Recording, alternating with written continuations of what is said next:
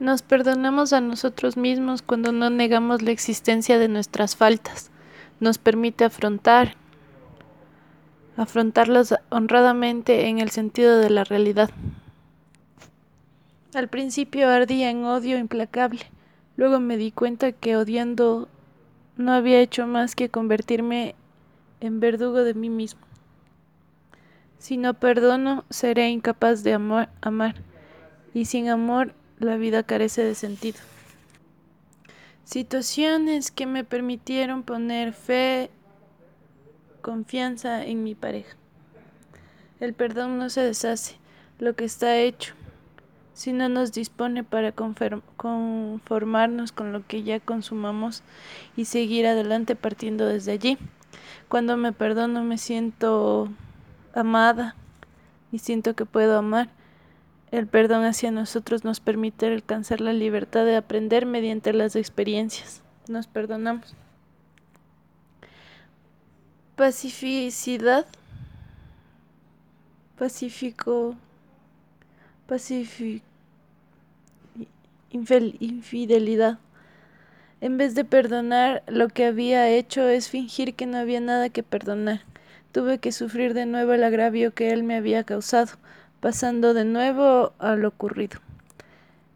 Él, en cambio, tuvo que experimentar de nuevo el arrepentimiento, reconocimiento y, y vergüenza. Entonces recién di escape al resentimiento por tan largo espacio reprimido y volví a inundarme de amor. El perdón dio origen a situaciones que me permitieron poner fin o fe de mi confianza porque tú fuiste más fuerte que él. ¿Sabes qué significa el afán de vengarte? Pues sencillamente a pesar de todo eres débil. El perdón no es una especie de caridad. Olvidamos que es una cosa de ida y vuelta. Tan provechoso es perdonar que ser perdonado. Cuando más dispuestos estamos a perdonar, menos ocasiones se nos presentan de tener que perdonar. Es una fuerza espiritual que puede hacernos aflorar lo mejor de nosotros e iluminar todos los momentos de nuestra vida. Sustituir en la promesa de matrimonio de amarse por honrarse y perdonarse sería una manera de recordarles la existencia de una facultad que puede salvar del fracaso al matrimonio. La virtud curativa del perdón requiere tiempo y esfuerzo. Dura y es triste, el perdón. En ese instante desapareció toda la amargura que había envenenado aquella existencia. Hay siempre algo milagroso en el modo como el perdonar, la reconciliación o lo irreconciliable.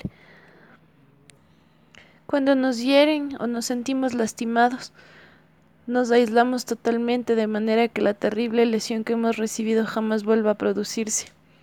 No somos entonces sino un gran sollozo sin lágrimas que vive acurrucado en nuestra concha, participando apenas de la vida que nos rodea.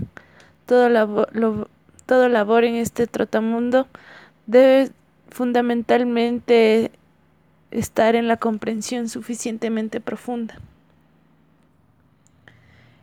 Esquizofrénicos, autistas, enfermos de grandes, de graves esquizofrénicos, autistas, enfermos de graves perturbaciones emocionales, experimentan necesidades y anhelo, se hacen daño, temen amar, odian y se mueren como todo el mundo. La diferencia, la diferencia está en la forma como ellos se defienden de los terrores y sus contranecesidades. Todos nos retraemos un poco y lloramos un poco. Es menos trabajo el de preocuparse que el de hacer algo para acabar con la preocupación. Esto es cierto. Si tengo cuidado en escoger los problemas. Hay problemas como cambiar el mundo, hablar de política o así, inclusive problemas que podrían ser resueltos por otros. Llaman a los invitados a un matrimonio civil. Todos queremos cambiar el mundo. Tal vez sea más fácil que ayudar a arreglar una casa, el jardín, la tubería. Respirar aire fresco, salir a caminar, ver películas divertidas, cambiar los muebles.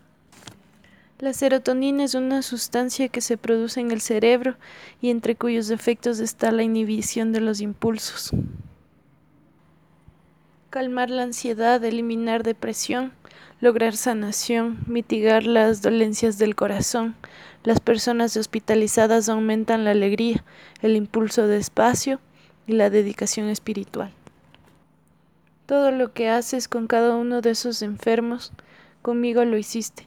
La gente quedaba impresionada por su dedicación y honestidad. Él tranquiliza a aquellas personas deprimidas,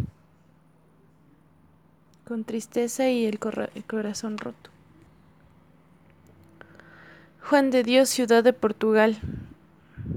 Nace en 1495, a los 13 años tiene una epifanía al oír a Juan de Ávila. Arrepentimiento al desprenderse de sus cosas decide mejorar el trato a los hospitales por considerar degradantes y horribles.